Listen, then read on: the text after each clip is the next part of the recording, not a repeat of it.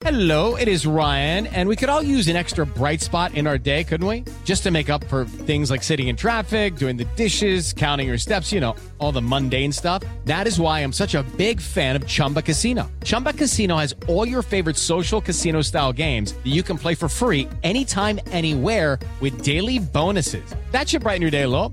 Actually, a lot. So sign up now at chumbacasino.com. That's chumbacasino.com. No purchase necessary. BGW. Void were prohibited by law. See terms and conditions. 18 plus. Atuou como jornal hoje né? e está participando da PAN, vocês empreendem em tudo Ayrton Senna. Tudo bem, Rodrigo? Tudo bom, Alex? Bom, mais uma vez um prazer estar aqui com vocês. Rodrigo, vamos falar do livro. Eu lembro que saiu algum tempo, foi por conta dos 10 anos da morte do Ayrton. Esse livro foi lançado em 2004, mas eu queria que você contasse pra gente como nasceu a história do livro. É, eu fiz o livro Ayrton Senna Mídia Esportiva, até um dos motivos de eu estar hoje aqui com o Instituto Ayrton Senna foi justamente porque eu conheci os profissionais da época que trabalhavam aqui na comunicação, eles leram o livro, vieram falar comigo. E foi muito bacana porque eu fiz é, jornalismo na USP e um dos meus professores, eu acabei encontrando com eles, já tinha trabalhado na Folha de São Paulo, no Estadão, e tomando um café com eles, ele falou: por que, que você não volta para a faculdade, vai fazer um mestrado? São três anos de pesquisa. Eu falei: nossa, de jeito nenhum, não vou conseguir fazer isso nem nada. Mas ele falou: não, você pode escolher um tema que você goste, que tenha a ver com o seu trabalho.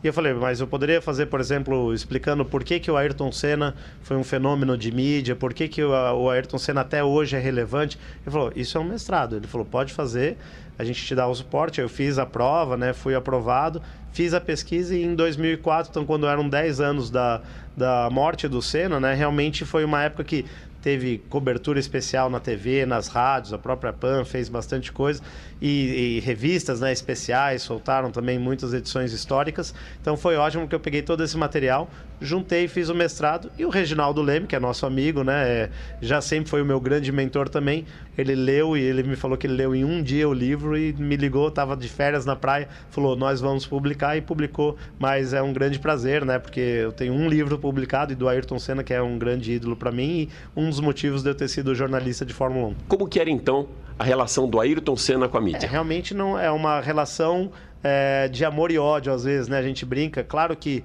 o Senna sempre foi o primeiro, eu acho que posso dizer que foi o primeiro piloto profissional do Brasil a se preocupar com assessoria de imprensa e comunicação antes mesmo de chegar na Fórmula 1. Até é curioso um caso que dos, dos jornalistas que eu entrevistei, o próprio Castilho de Andrade, que também é seu amigo, ele falou que o, o Ayrton, quando ganhava corrida na Fórmula Ford, ele voltava para o Brasil, ele ia na redação do Estadão, levar o papelzinho dele, o press kit dele, falar, ó, oh, falem de mim, é importante, preciso do retorno de patrocinador. Então, isso eu estou falando de 82, né? É 81, então o Senna já tinha essa preocupação. Realmente o Senna demandava muito uh, interesse de imprensa. Então, acho que por isso que foi uma relação, eu diria mais muito mais de amor e claro, sempre teve um ou outro que tem queria uma exclusiva, não conseguiu, mas acho que sempre foi uma relação muito importante para os dois lados. Sabe, França, aqui na, na Jovem Pan, o próprio Nilson César, o Inaldinho, o Ricardinho da Central Técnica, Reginaldo Lopes, eles falam também que o Ayrton vinha aqui na redação para pedir divulgação do trabalho dele, mesmo logo depois que entrou na Fórmula 1. Saiu da Fórmula 3 inglesa, mas entrou na Fórmula 1, continuou pedindo. Isso é realmente um grande profissional. Você falou, o livro marca os 10 anos, hoje 25 anos. O que mudou de lá para cá e como que você vê a percepção dos fãs em relação a esses 25 anos? Olha, uma coisa que eu acho surpreendente, se você me perguntasse em 2004, quando eu fiz esse mestrado e depois o livro, você acha que daqui a 15 anos, né, ou seja, em 2019, o Senna vai ter essa mesma relevância, essa mesma. Eu, eu diria que, ah, talvez sim, mas não sei né, explicar o que, que aconteceria. E hoje eu realmente vejo, né, até por é, trabalhando aqui no Instituto, eu vejo que a relevância do, do Ayrton Senna é, é, enorme no mundo inteiro. Inclusive, já tive a oportunidade de fazer corrida em Mônaco, no Japão, também nos Estados Unidos, em lugares. É, eu fiz uma matéria uma vez com o Roger Penske, mostrando que ele tem o carro, né, que o Senna fez o teste na Indy e que para ele é um grande orgulho falar do carro dele. Imagina, o Roger Penske foi lá, atendeu a, a, minha reportagem, ele em pessoa foi lá falar com a gente, entregou as folhas do teste do Senna.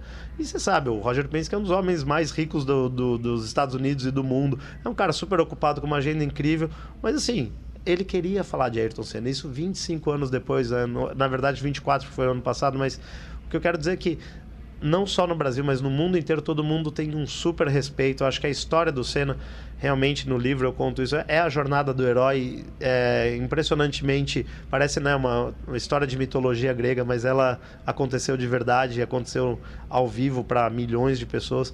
Então acho que realmente você parar para pensar que 25 anos né, de 1994 para cá, o Senna continua sendo muito lembrado e merecidamente. Né? Acho que o, o, papel do Instituto Ayrton Senna também, com esse trabalho fantástico na educação, ajuda muito a perpetuar essa boa imagem do Ayrton. Uh, França, eu fiz algumas pesquisas para essa semana e até fazer um trabalho interessante sobre os 25 anos do Ayrton.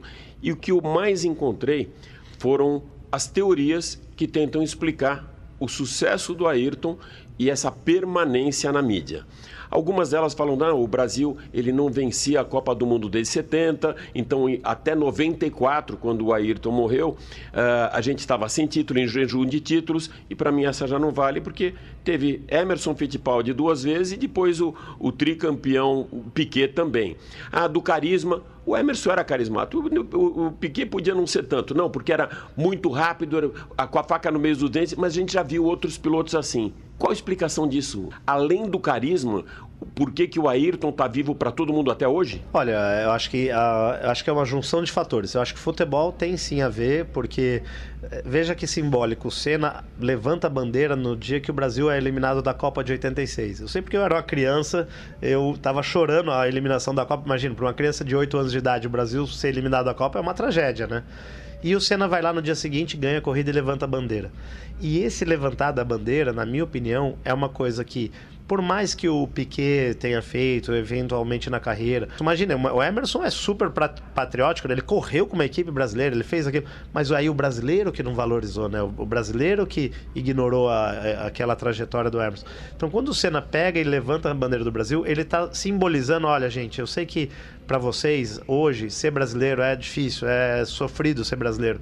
Tudo dá errado pra gente. A economia tá ruim, a política tá ruim, o Brasil estava né, passando pelo processo de sair da ditadura para chegar realmente voltar. O Tancredo tinha morrido em 85, então estava aquela bagunça toda, o Sarney, aí a inflação, tudo dando errado. E o Senna vai lá e dá certo. Então acho que o Brasil que deu certo era o Ayrton Senna. Então aquilo meio que canalizou para todo mundo que, gente, o Brasil que dá certo é o Ayrton Senna. Então quando o Senna ia lá e ganhava dos gringos, digamos assim, era a nossa vingança. Era como se a gente chegasse lá, tá vendo? Vocês podem morar num país civilizado, vocês podem ter os melhores carros, vocês podem viver numa economia estável, mas a gente tem o Ayrton Senna. Então aí eu acho que isso era o sentimento do brasileiro. E aí, quando você perde aquilo, é quase como se você perdesse o seu chão, né? Você falasse, não, peraí, agora o que, que, que vai ser do Brasil? Nem o Ayrton Senna a gente tem mais. Vendo por essa ótica, realmente é uma soma de fatores de que nada dava certo e o Senna dava certo. E o Senna fazia questão de dividir essa vitória com o brasileiro, né? Você vê que que outro piloto talvez ficaria ali aguentando aquelas dores surreais que ele aguentou em 91 porque ele queria ganhar de qualquer jeito Interlagos. Talvez um outro piloto no lugar dele ia reduzir o ritmo, entrar pro box, tentar consertar o carro, chegar em terceiro, guardar uns pontos pro campeonato. O Senna não, ele falou: não, essa vitória não é minha, é do Brasil. Então ele, ele tinha que devolver aquele é, o carinho do torcedor para pro, pro público. Então, com a vitória em 91. Então, acho que o Senna se sacrificou muito pelo Brasil. E eu acho que isso ficava evidenciado. Você não consegue. Isso você não consegue ser fake, né? Você não consegue fingir isso. O Senna tinha isso de carisma e ele passava para milhões de brasileiros. Legal, a gente conversou aqui com o multimídia Rodrigo França, que dentre outros veículos, ele é também o assessor de imprensa do Instituto Ayrton Senna. Rodrigo, super obrigado por estar com a gente aqui no Máquinas na Pan. Valeu, Alex. Obrigado mais uma vez. E bom, vamos sempre, sempre que o assunto for Fórmula 1 e Ayrton Senna, pode contar comigo. Tive uma vida muito boa. Mas tudo isso que eu consegui foi através de dedicação, perseverança uh, e muito desejo de atingir os meus objetivos. Muito desejo de vitória. Vitória na vida, não vitória como piloto.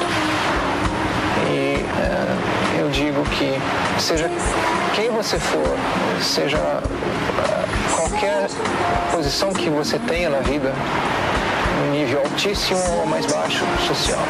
Tenha sempre como meta muita força, muita determinação e sempre faça tudo com muito amor e com muita fé em Deus. Que um dia você chega lá.